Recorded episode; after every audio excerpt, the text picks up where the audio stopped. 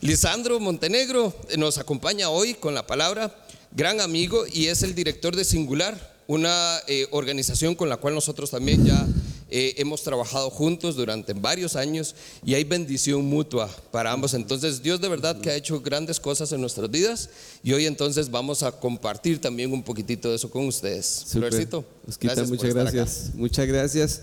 Buenos días, Dios me los bendiga.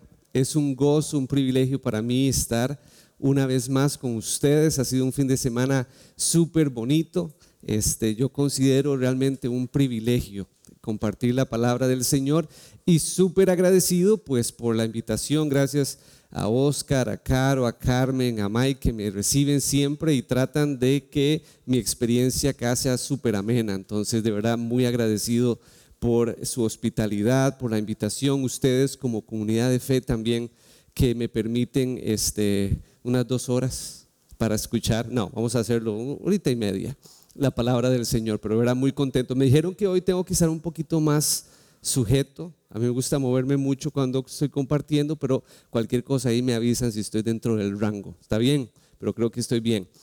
¿Qué año más particular? 2020. ¿Verdad? Qué difícil para muchas personas. No sé si de los que estamos acá hemos vivido de primera mano la pérdida de un ser querido y si es así, de verdad lo siento, lo siento mucho. No sé si usted ha perdido su trabajo o le tuvieron que reducir las horas laborales también, entonces su economía también ha sido impactada por esto.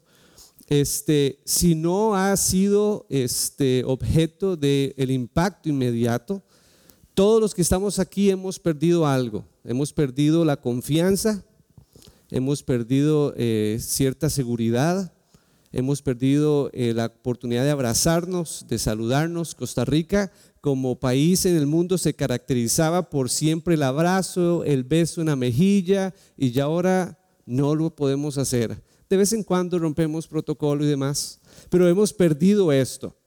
Pero antes de meditar en el pasaje de hoy, yo quiero recordarnos algo.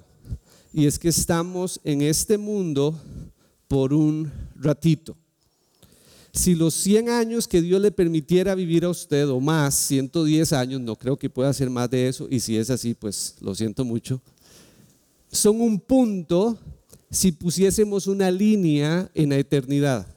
Un punto. Dios ha puesto en el hombre eternidad. Y algún día vamos a estar con Él para siempre. La esperanza del ser humano no está en el 2022 cuando ya nos podamos quitar la máscara. No está en una eh, vacuna. La esperanza del ser humano está en Cristo Jesús y solo en Él. Otra vez, no quiero sonar muy grosero y sé que es difícil sufrir. En este momento, de hecho, hablé con mi mamá que está en cama, no por cuestión de coronavirus, pero por una situación de una, eh, eh, ¿cómo se llama? De una, eh, le hicieron una operación de cadera hace dos años, no sanó bien y tiene una infección. Entonces no está caminando, se sienta un ratito, le duele la cadera y tiene que estar acostada tiene 80 años y entonces para poder tratarle la infección tienen que hacer cirugía, quitar la prótesis, tratar la cirugía, volver a entrar para poner la prótesis otra vez y mi mamá no quiere hacerlo, está en cama constantemente y entonces ya a mí y a mis hermanos, ¿verdad? Se nos encienden las alarmas y sería la primera persona muy, muy, muy cercana a nosotros que estaríamos perdiendo. Y qué doloroso es el hecho de pensarlo, mucho más vivirlo y sé que aquí hay personas que han vivido eso. Pero nuestra esperanza no está en que mi mamá vuelva a caminar normalmente. Nuestra esperanza no está en que ella pase a mejor vida sin dolor. Nuestra esperanza está en que algún día estaremos todos en una eternidad donde no habrá más llanto, ni tristeza, ni dolor. Así que estamos en un tiempo en que como iglesia, y hemos dicho esto muchas veces, no es este edificio, somos nosotros, son los, brazos, son las piernas que van a, los, a las comunidades, que van donde los vecinos y dejan una bolsita de víveres. Esa es la iglesia. Es el tiempo para que como iglesia podamos aprovechar la incertidumbre, desesperanza que hay en el corazón de muchas personas que usted y yo conocemos. Son vecinos, son familiares, compañeros de trabajo que aún no han puesto su esperanza en Jesús.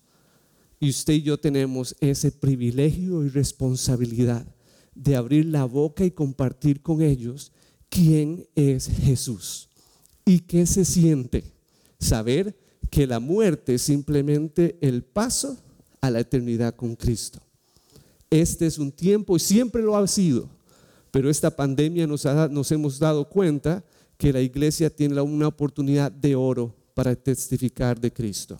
Así que lo siento si usted ha sido eh, o ha sufrido de primera mano esta, esta situación de la pandemia, pero recuerde, su vida en este mundo es un punto en la línea de la eternidad. Me acompañan a orar. Señor Jesús, esta mañana queremos ser recordados de uno de los muchos propósitos que tú tienes para nosotros como individuos partícipes del cuerpo tuyo. Padre, esta mañana eh, siento que mi responsabilidad es tratar de poner el escenario de una mejor manera, presentar el pedazo de pan, pero no es mi responsabilidad que la persona lo coma o lo digiera. Entiendo, Dios, que me has dado la oportunidad de exponer tu palabra, pero es tu Espíritu Santo el que hace que esta semilla en nuestro corazón dé fruto. Así que, Señor Jesús, quiero pedirte que si es tu voluntad nos permitas a todos los que estamos acá estar presentes, poner atención y hacernos la pregunta, ¿qué me toca hacer a mí con esto que voy a escuchar hoy? Padre, danos corazones sensibles a escuchar tu voz y danos un deseo por ponerlo en práctica. Y eso es algo que solamente tú puedes hacer. Te pido por claridad de palabra, te pido que pueda expresar mis ideas de una manera sencilla, de manera que se pueda entender bien, pero entiendo, Señor Jesús, que hay un peso y una responsabilidad en cada uno de nosotros de obedecer a tu palabra. Es en el nombre de Cristo Jesús que oramos. Amén. Hoy vamos a hablar de agricultura. Bueno, no tanto de agricultura, pero algo que para nosotros y para las personas que viven acá en Grecia, sobre todo en Sarchi, se conoce muy bien, me parece a mí, y es café. ¿Sí? Ahora, soy la peor persona para una clase de agricultura, algo así por el estilo, pero hay algunas cosas que leí. Ahora con Wikipedia uno puede estudiar un poquito más y por ahí vamos a entrarle al tema de la mata de café. Pero antes de llegar a la mata de café, voy a tratar de ser lo más claro, sencillo posible y dar una vuelta por la historia porque muchas veces entramos a un pasaje bíblico y pensamos que eso fue lo único que se escribió y muchas veces cuando se nos ayuda a entender qué era lo que estaba sucediendo en su momento, ese pasaje toma mejor o mayor significado, toma más vida. Entonces voy a hacer un recuento un poquito de la historia antes de llegar a una historia, una enseñanza muy conocida para muchos de nosotros que hemos estado en la iglesia por varios años. Es Juan capítulo 15. Jesús la vid verdadera. Ponga su dedo ahí en la Biblia, pero no lo vamos a leer todavía. Esta historia o esta enseñanza se dio aproximadamente, es una palabra importante cuando estudiamos la Biblia porque es un libro muy antiguo. Esta enseñanza Jesús la dio hace dos mil años, hace poquito. hace dos mil años se dio esta enseñanza. Hace mil años atrás, o sea, mil años después de Cristo, no sé si usted llegó a, estudiar o, leer un poquito de las cruzadas. Las cruzadas fueron eh, momentos en que ejércitos cristianos invadieron diferentes pueblos para conquistarlos y parte de eso era predicarles el Evangelio de Jesús. Imagínense, mil años después de Cristo se dio eso. Pero si nos vamos mil años antes de Jesús, existió el rey David. ¿Han escuchado el rey David? El libro de los salmos, ¿verdad? son muy conocidos por él como el autor de los salmos. Él tuvo un hijo que se llamó Salomón, el rey más sabio en la historia, escribió el libro de los proverbios, mil años antes de Cristo. ¿Y qué pasó mil años antes de David? ¿Recuerdan? Moisés. Moisés escribió la Torá. ¿Sí? Este, los primeros cinco libros del Antiguo Testamento. Génesis, Éxodo, Levítico, Números y Deuteronomio. Una enseñanza dada a un pueblo que recientemente había salido del cautiverio que estuvo por 400 años en Egipto.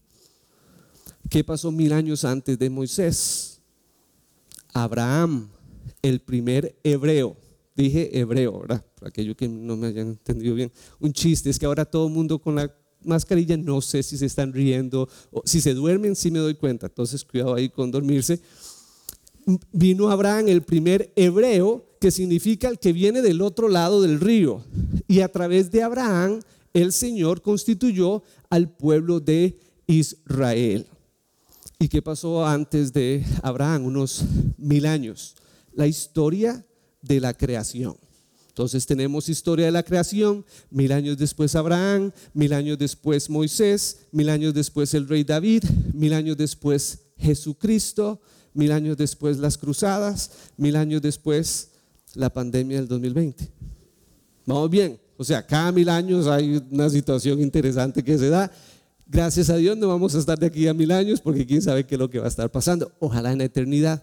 Ok, ahora, Lisandro, pero ¿por qué es importante esto? Otra vez, la enseñanza de Jesús está dentro de un contexto histórico, político y también dentro de la historia de Jesús mismo. Lo que pasa es que la venida de Jesús fue anunciada cuatro mil años antes que él naciera. La razón que Jesús vino al mundo fue porque Adán y Eva y la humanidad, porque ellos representan a la humanidad, no le echemos la culpa a Adán y Eva, rompieron el pacto que había con Dios. Y de ahí empieza este problema con el pecado. Pero empieza también el problema de la situación mundial, de qué sucede con las decisiones que el hombre toma. Entonces ahora hablamos de calentamiento global, hablamos de guerras, hablamos de pandemias y todo esto, si lo analizamos bien, es producto del mismo acto, desobediencia. El plan maestro del Padre quebrantado por la decisión del ser humano. Cuatro mil años antes de Cristo estaba el plan A, nunca plan B o C. Alguien tiene que cumplir el pacto y solamente Dios es capaz de hacerlo. Y Jesús ya estaba pensado en esto cuatro mil años antes que Él viniera a este mundo. Ahora entremos en el contexto de Jesús, porque fue Jesús el que enseñó Juan capítulo 15. Jesús vivió aproximadamente, ahí está nuestra palabra otra vez, 33 años, aproximadamente. Tres años antes de este evento, Jesús se bautizó. Ese se reconoce como el primer evento público de su ministerio. Por tres años estuvo predicando el Evangelio diciendo, yo soy el Mesías. Créanme, el que cree en mí tiene vida eterna obviamente en una cultura religiosa con una expectativa muy diferente de lo que Dios podría hacer, no se aceptó ese mensaje, pero hubo un grupo de discípulos que dijeron, estamos dispuestos a creerle. Y con estar dispuesto a creerle, estamos dispuestos a vivir de acuerdo a sus enseñanzas. Y con eso también estamos dispuestos a morir con usted. Y de ese grupo grande de discípulos, él escogió específicamente a 12 líderes que nosotros llamamos o que la Biblia llama apóstoles, que significan enviados, con un propósito, con una misión. Juan capítulo 15 ocurre tres años después de que Jesús se bautizara y todo un proceso de formación de discípulos, de carácter y prioridades. Ahora, Habla, abra su Biblia, no vamos a leer el capítulo 15 todavía. ¿Cómo les está yendo? ¿Vamos bien? Ok, perfecto. Y si no, le preguntan a Oscar o a Michael después. A mí me gusta que me inviten porque es como cuando uno tira la piedra a un panal. Entonces yo tiro la piedra y yo salgo corriendo y le dejo aquí a Mike y a Oski que tienen que resolver lo que sucede con esto. Pero bueno, creo y espero que no dejemos mucho alboroto. Si nos vamos a Juan capítulo 11, vemos un milagro extraordinario. es la resurrección de Lázaro. El libro de Juan tiene 21 capítulos. Y de esos 21 capítulos, 10 son la última semana y luego los 40 días de resurrección después de Jesús. De los 21 capítulos, 10 son asignados a los últimos días de vida de Jesús. El capítulo 11 podríamos decir que es un par de semanas antes de que Jesús viviera su última Pascua. Si vamos al capítulo 11, entonces tenemos la resurrección de Lázaro. Si vamos al capítulo 12, tenemos la entrada de Jesús a Jerusalén. Ese, durante ese capítulo también María le lavó los pies. Sí, capítulo 13, de Juan tenemos aquella historia famosa de cuando Jesús lavó los pies a sus discípulos. Él le había enviado a Juan y a Pedro a hacer todos los preparativos para la cena, pero la parte importante o una de las partes importantes se les olvidó, que alguien estuviera a la puerta listo para lavar los pies a todos los que iban entrando. Con permiso. Juan capítulo 14, Jesús anuncia que no va a dejar solos a sus discípulos, que va a enviar a un consolador, Espíritu Santo. Juan capítulo 15, dejémoslo ahí, ahorita lo leemos juntos. Juan capítulo 16, Jesús explica qué es lo que va a hacer el Espíritu Santo, que es recordar lo que Él les había enseñado.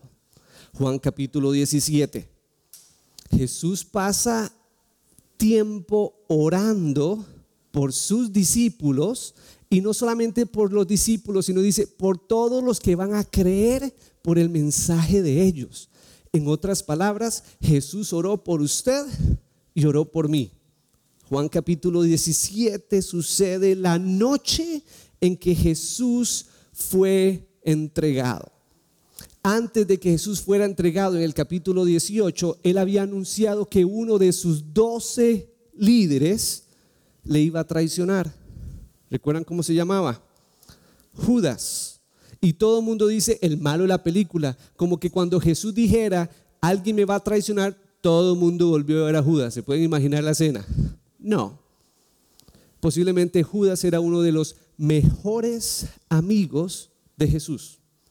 Cuando le hacen la pregunta, ¿quién es? Él dice, el que moje el pan en el plato. Ahora pueden imaginar una mesa posiblemente al suelo, varios platos frente a sus discípulos para que Judas mojase su pedacito de pan en el mismo plato que Jesús tenía que estar bien cerca de Jesús. Y algunos piensan del lado derecho. No era obvio como para nosotros es obvio hoy día que Judas le fuera a traicionar me adelanto un poquito, cuando Jesús está en Getsemaní orando y viene la turba de personas, el primero que está al frente de esa turba de soldados es, Judas. Cuando Jesús lo recibe le dice, amigo, ¿a qué vienes? Y yo sé que Jesús no era ningún irónico.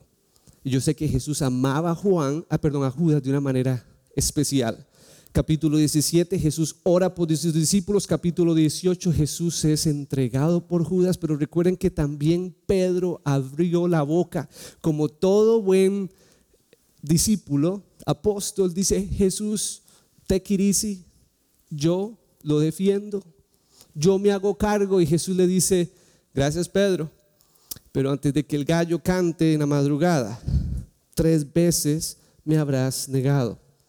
Entonces imagínense en la acumulación de emociones por las que Jesús está pasando.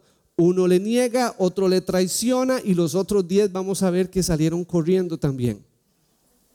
Capítulo 19, Jesús es sentenciado a muerte.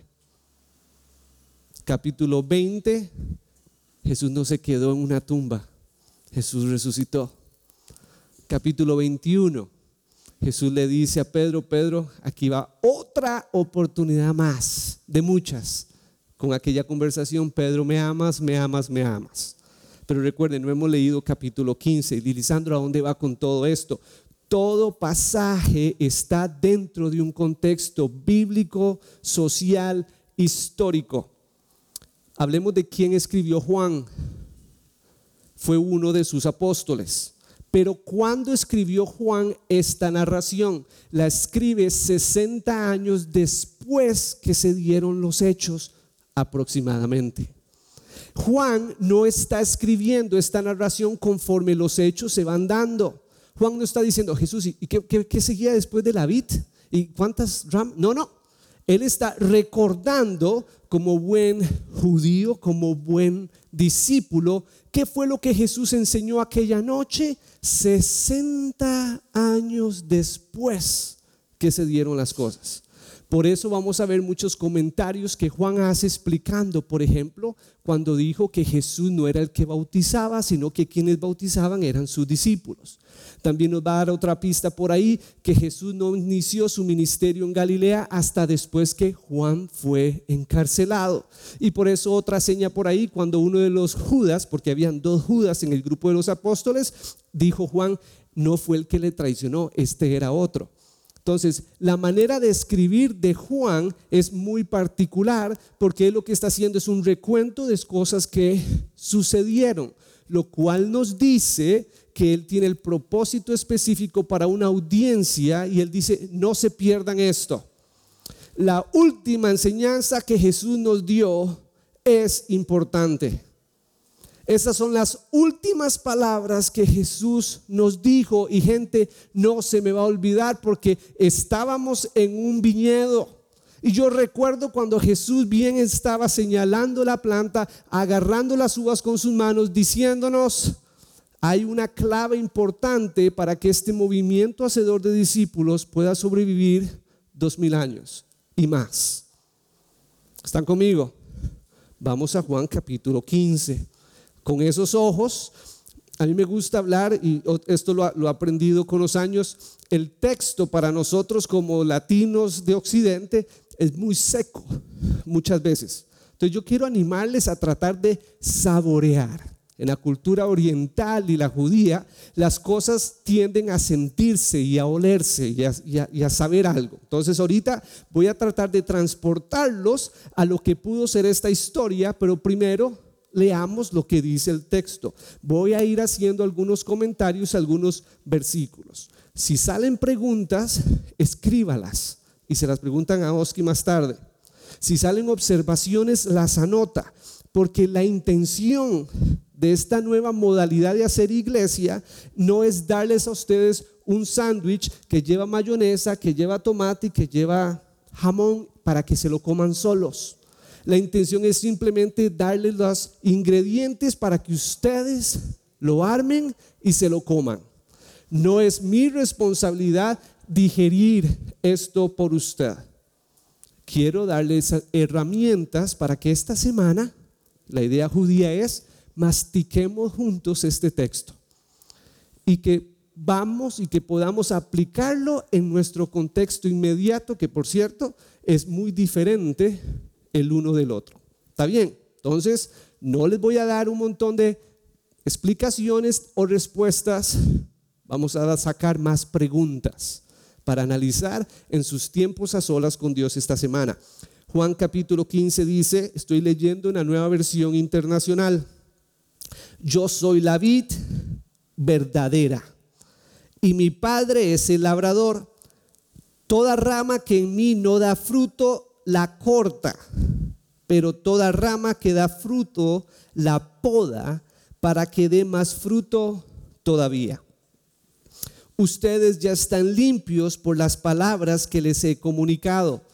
En la mente de Jesús, podar tiene que ver con limpiar y les está diciendo, ustedes ya están podados, ustedes ya están listos para dar fruto. Versículo 4 permanezcan en mí y yo permaneceré en ustedes. Así como ninguna rama puede dar fruto por sí misma, sino que tiene que permanecer en David, así tampoco ustedes pueden dar fruto si no permanecen en mí. Versículo súper popular que posiblemente muchos sabemos de memoria. Yo soy la vid, ustedes son las ramas. El que permanece en mí como yo en él dará mucho fruto. Separados de mí no pueden ustedes hacer nada. El que no permanece en mí es desechado y se seca, como las ramas que se recogen, se arrojan al fuego y se queman. Nota a la par, no está diciendo que si usted no da fruto se va al infierno. Y ahorita hablamos del por qué pensamos así. No se está tratando de infierno en esta enseñanza de Jesús. Hay algo más profundo todavía. Si permanecen en mí y mis palabras permanecen en ustedes, pidan lo que quieran. Subraya ahí pidan lo que quieran, ya yo tengo una lista aquí a la par de cosas que yo quiero, y se les concederá.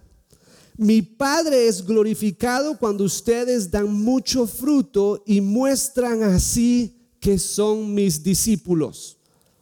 Un discípulo da fruto. Así como el Padre me ha amado a mí, también yo los he amado a ustedes permanezcan en mi amor. La palabra permanecer aparece 10 veces o 12 veces de acuerdo a la traducción que usted esté utilizando. Eso significa que es un, concepto importante en lo que Jesús está enseñando acá. Si obedecen mis mandamientos y permanecen en mi amor, así como yo he obedecido los mandamientos de mi Padre y permanezco en su amor. Interesante, Jesús también fue obediente. ¿Cómo es eso que Jesús, siendo Dios, tuvo que obedecer? Ahí se las dejo. Les he dicho esto para que tengan mi alegría y así su alegría sea completa. Y este es mi mandamiento, que se amen los unos a los otros como yo los he amado. Nadie tiene amor más grande que el dar la vida por sus amigos. Ustedes son mis amigos si hacen lo que yo les mando. Ya no los llamo siervos porque el siervo no está al tanto de lo que hace su amo. Los he llamado amigos porque todo lo que a mi padre le he oído decir, se lo he dado a conocer a ustedes. ¿Quiere ser un buen amigo? Comparta con la gente lo que Dios le enseña. Eso es lo que hace un buen amigo. No me escogieron ustedes a mí, sino que yo los escogí a ustedes y los comisioné para que vayan y den fruto, un fruto que perdure. La palabra ahí para perdurar es que permanezca. Así el Padre les dará otra vez todo lo que le pidan en mi nombre. Este es mi mandamiento, que se amen los unos a los otros. Si usted tuviera que responder, ¿qué diría? ¿Cuál es la enseñanza principal de Juan 15, del 1 al 17. ¿De qué se trata? Y otra vez, por la dinámica en la que estamos ahorita, no puedo pedirles que me den su observación. Pero si usted dice, ah, se trata de la fórmula para lograr pedir todo lo que queremos, en dos ocasiones lo vieron. Si ustedes hacen esto, hey, pidan lo que quieran. Entonces ya yo tengo una lista del próximo celular que quiero. Ya vi un carrito por ahí que está muy bonito. Mi mamá está enferma, entonces voy a aprovechar y la pongo una lista. Y como ir al supermercado. Se trata de eso. Se trata de descubrir la fórmula para que como cristianos obtengamos lo que queramos. ¿Puede ser? ¿Será que otra enseñanza o tema principal es sobre la verdadera amistad. Acabamos de pasar por San Valentín, ¿verdad? El día del amor y de la amistad. Claro, Jesús dijo, un buen amigo comparte lo que el Padre te enseña. Un buen amigo está dispuesto a dar su vida. Ahora, esto lo está diciendo la noche antes que Él dio su vida. Claro, aquí hay fundamento para una amistad verdadera pueda ser. ¿Será que se trata de glorificar a Dios? En esto es glorificado mi Padre, en que den fruto. Siempre que hablo o pienso en del concepto glorificar, pienso en esta idea de poner una sonrisa en el rostro de Dios. Jesús estaba en el negocio de glorificar al Padre.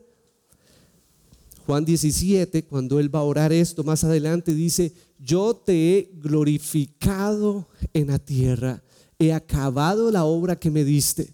Jesús quería poner sonrisas en el rostro del Padre, obedeciendo y cumpliendo así lo que Él le pedía. ¿Será que esta enseñanza se trata de glorificar a Dios? Recuerden, es la última vez que Jesús habla a sus discípulos y Jesús está ansioso. Hay cualquier cantidad de parábolas que Lucas nos enseña que Jesús estuvo enseñando durante esta semana de la pasión, pero esta enseñanza es la última que Jesús le dio a sus discípulos. Porque como entramos ahora en el contexto inmediato de Juan, el capítulo siguiente Jesús va a ser entregado.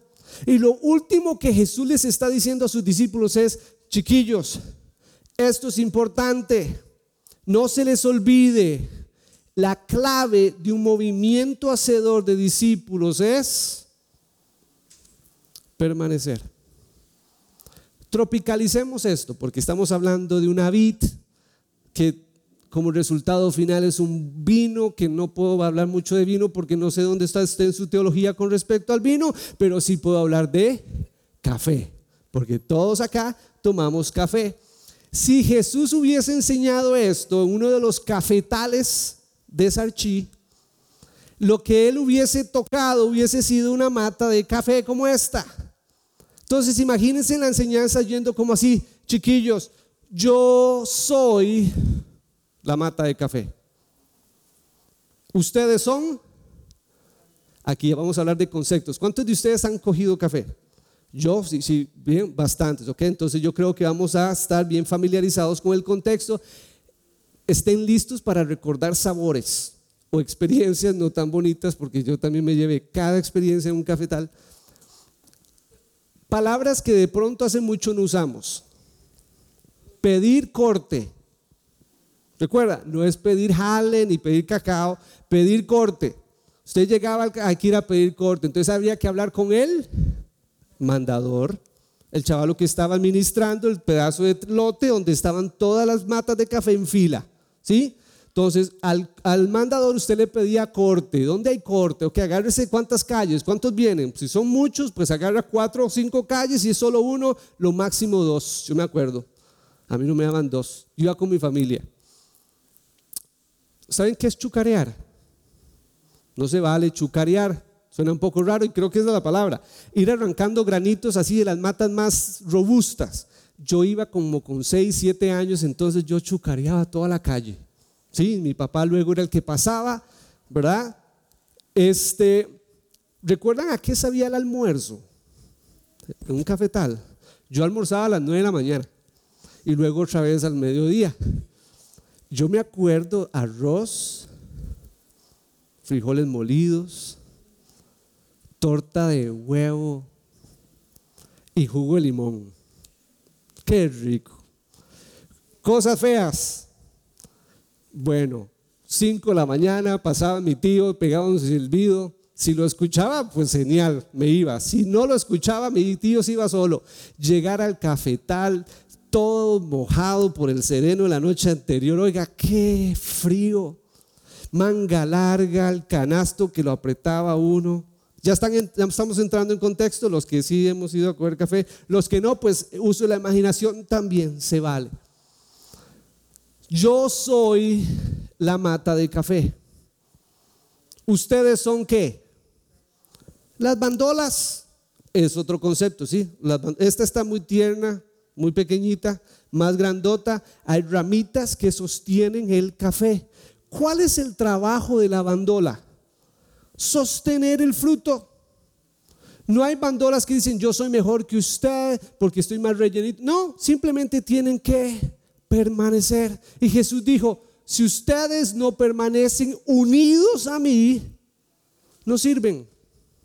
Como una bandola, una mata de café, como una rama, una vid, va a ser cortada, desechada y ya. Pero si usted es podado, si usted da más fruto, va a glorificar al Padre. Pero no es su trabajo, no es mi trabajo dar fruto.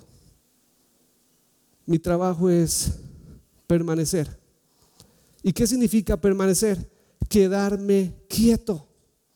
Una bandola o una rama de la vid tiene que tener la fortaleza para sostener el fruto que viene no por consecuencia suya, por el simplemente hecho que los nutrientes le están llegando de la manera correcta para poder dar fruto. Una rama sabe que no se debe japtar porque no es que qué bonito hablo, no es que qué bonito limpio, no es que qué bonito canto, toco. no, somos ramas. Es Dios el que produce el fruto en nosotros. Así que para el más talentoso, o el que menos tiene dones, el que piensa que tiene menos dones, el que menos sabe o el que más sabe, tienen el mismo requisito y la misma responsabilidad. Quédese quieto. Y el fruto no es suyo. Y sea humilde para sostenerlo, porque es mi Padre, el mandador, el que se encarga de cuidar la mata y yo soy la mata verdadera. Y una pregunta que no voy a poder responder, ¿por qué verdadera? ¿Por qué no simplemente yo soy la vid? ¿Qué hay detrás de ese adjetivo que Jesús agrega al concepto de vid? Que es importante que la última noche en que sus discípulos escucharon su última enseñanza se les quedara grabada. No voy a definir por usted qué es permanecer, pero permanecer no es solo venir a este lugar. Permanecer no es solo creer en Jesús. Permanecer no es solamente tener la habilidad de dar o la disposición de dar, que recuerde, sus frutos no son suyos, y yo creo que no solamente está hablando del don de enseñar o el don de cantar o el don de la misericordia, no, está hablando de todo lo que usted y yo tenemos, el resultado de estar quietos con Dios. Permanecer no es solo pertenecer a vida abundante Grecia. Permanecer sucede 20 minutos al día. Usted con Dios. Usted y la palabra. Usted y una imagen que lo haga meditar en quién es Dios en relación a usted. Porque muchas veces hacemos check cuando vamos a la iglesia, hacemos check cuando damos la ofrenda o el diezmo, hacemos check cuando fui al estudio bíblico y eso es lo único que tengo en mi vida espiritual pero son 20 minutos al día usted a solas con Dios, lo que forma el carácter del discípulo.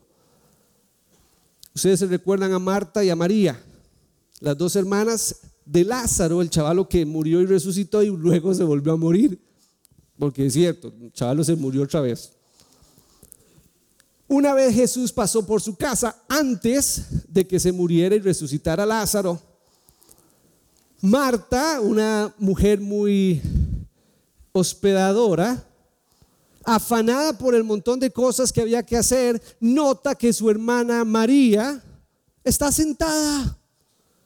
Y así como que hasta que se le caían las babas, disculpen el concepto, pero ¿qué estaba haciendo? Escuchando a Jesús.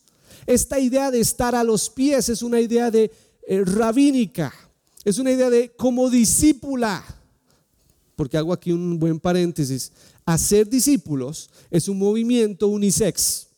Hombres y mujeres participando, haciendo discípulos, pero más que todo participando en permanecer a los pies de Jesús. Sigo con una historia bien rápida. Rápido, María le dice a Jesús, Jesús, aquí estoy yo trabajando, pero dígale a María que me ayude un toque. Y Jesús se vuelve a Marta y le dice, Marta, gracias por todo lo que estás haciendo, sé que hay mucho que hacer, pero estás muy preocupada, muy afanada por eso. María ha escogido el mejor lugar y Marta no se le va a quitar. ¿Qué estaba haciendo María? Estaba escuchando la voz del maestro. Eso es permanecer. No se vaya aquí pensando, ah, tengo que leer más la Biblia. No, no es leer más la Biblia, Es un asunto de conectarse con Dios. Es un asunto de que usted está tan cerquita de la mata que los nutrientes que vienen, perdón, desde la raíz que pasan por el tallo, llegan a las ramas para que usted sea fuerte, nutrido para sostener el fruto. Se trata de decir, Dios, ¿qué quieres que haga hoy? ¿Qué tienes planeado para mí hoy? Pero un cristiano no vive pensando en eso. Un cristiano vive en ah, fui a la iglesia, voy bien, estoy orando, estoy ayunando, ahí voy bien porque el foco es en mí. Y Jesús dice, no es usted, usted la bandola, yo soy la rama. Un cristiano pone su mirada en si estoy cumpliendo o no. Un discípulo tiene su oído en Jesús, tiene su mirada en el Maestro y dice, ¿qué tengo que hacer hoy para parecerme más a Él. El impacto de la relación que Jesús tenía con el Padre fue tan fuerte y fue tan estrecha. Lucas 11 se acercan unos discípulos a Jesús y le dice, Jesús, enséñanos a sacar demonios. No. Jesús, enséñanos a multiplicar peces. No. Jesús, enséñanos a vencer la tentación así. No. Jesús, enséñanos a orar. Enséñanos a permanecer quietos. ¿Cómo se hace eso? La noche antes de escoger a sus doce líderes pasó en oración.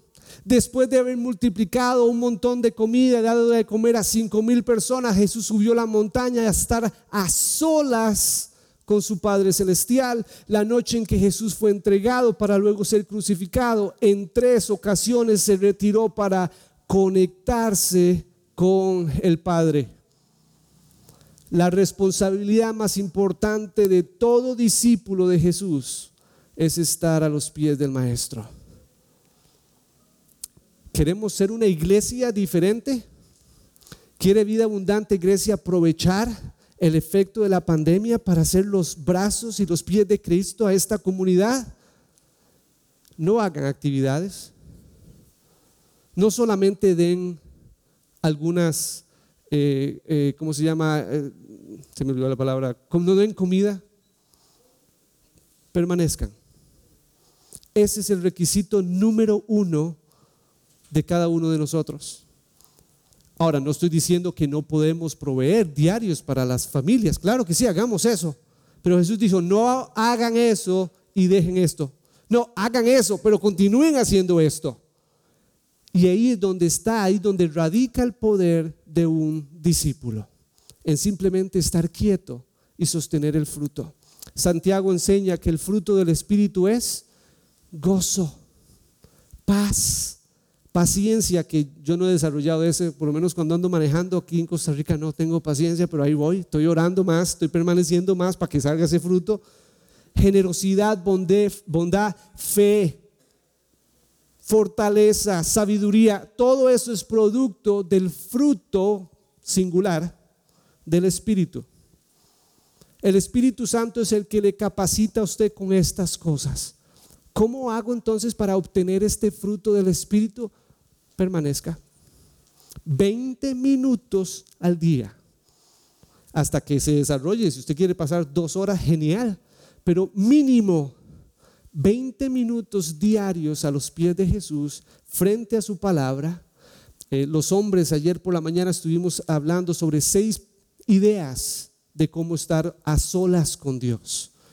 Porque no es solamente arroz y frijoles lo que comemos, no solamente es Biblia y oración. También podemos ayunar, también podemos escribir, también podemos meditar en, una imagen o, ir a un lugar que, que, nos permite estar en silencio, en paz y meditar en quién es Dios. Claro que eso es parte de nuestra espiritualidad, pero no se trata de si usted está de acuerdo conmigo o no en que eso se pueda o no se pueda hacer.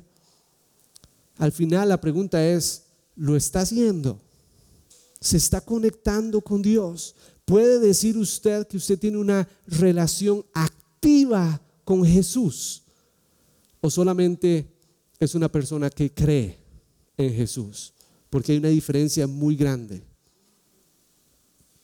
¿Qué le toca hacer usted esta semana? ¿Cómo puede permanecer? Y ya para ir terminando, otra manera en que permanecemos y que el fruto se manifiesta, y no quiero ser como el carnicero que dice que su carne es mala, porque estoy apasionado con este concepto, pero una manera de dar fruto es haciendo discípulos. No solamente pasando información, pero tener una relación con alguien en que usted está trabajando en el desarrollo del carácter y las prioridades de Jesús. ¿Quién está en tu vida haciendo eso contigo? ¿O en quién estás invirtiendo tu vida para que ese carácter de Jesús se manifieste también? Y eso pues será la enseñanza para más adelante. Pero hacer discípulos es otra responsabilidad que tenemos en esta misión de seguir y permanecer en Jesús. ¿Dónde vas a pasar tus 20 minutos al día? Escoja un lugar en su casa, escoja una hora, anticípelo.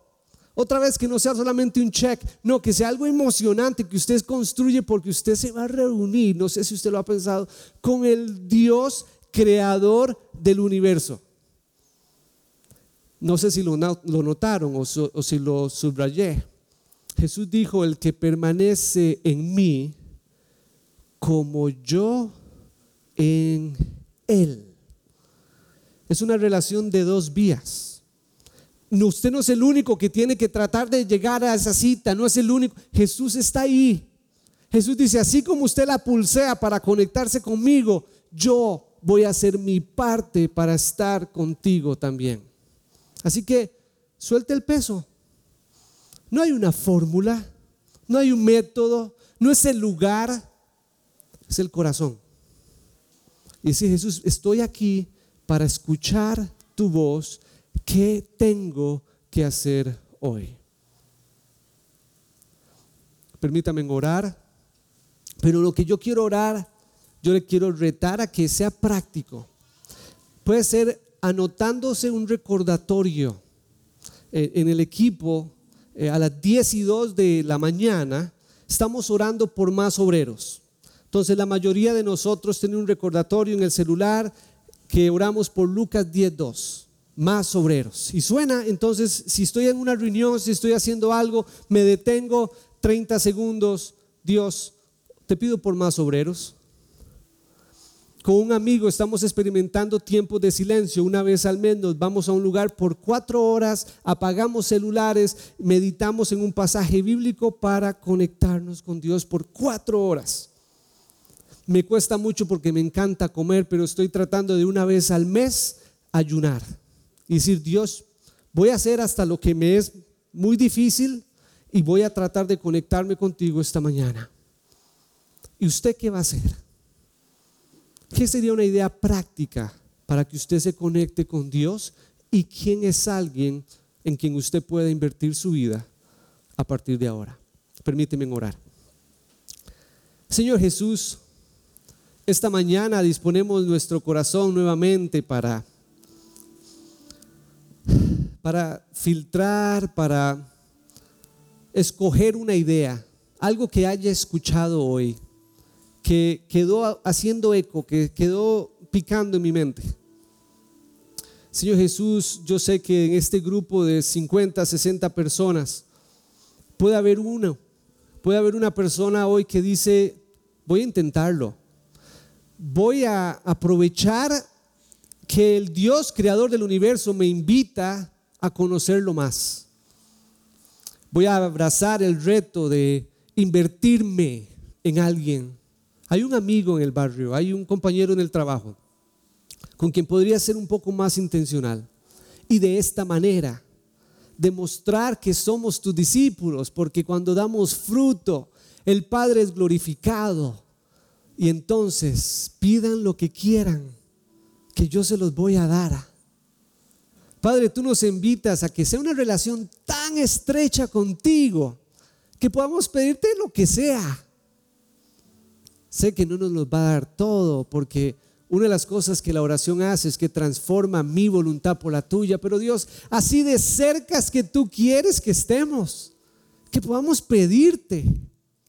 Y yo sé que tal vez para nuestro contexto ya de dos mil años después eso se entiende fácil, pero me pongo en los zapatos de Mateo, de Juan, que están escuchando esto y dicen, ¿se puede tener una relación así de cercana con el Padre? Y Jesús dice, sí, en mi nombre ustedes pueden lograrlo. Y yo me comprometo a estar ahí, en ese lugar, en ese momento que usted escoja, que usted decida para crecer, para experimentarme yo me comprometo a estar ahí porque si ustedes permanecen en mí como yo en ustedes, esa es la fórmula para dar fruto.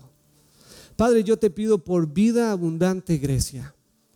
Te pido para que sea un movimiento hacedor de discípulos, énfasis en el discípulos, no en el hacer énfasis en el corazón, en el carácter y las prioridades de cada uno de los que están siendo parte de esta comunidad, que el hacer cosas sea simplemente el resultado natural de tener un corazón de discípulo.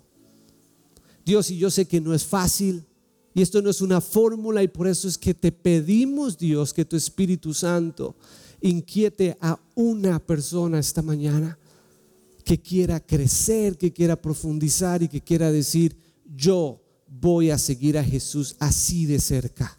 Yo quiero permanecer unido a la mata. Yo quiero glorificar al Padre al hacer discípulos y hacer y dar fruto. Gracias Dios por esta mañana. Gracias por lo que me has enseñado a mí durante este fin de semana.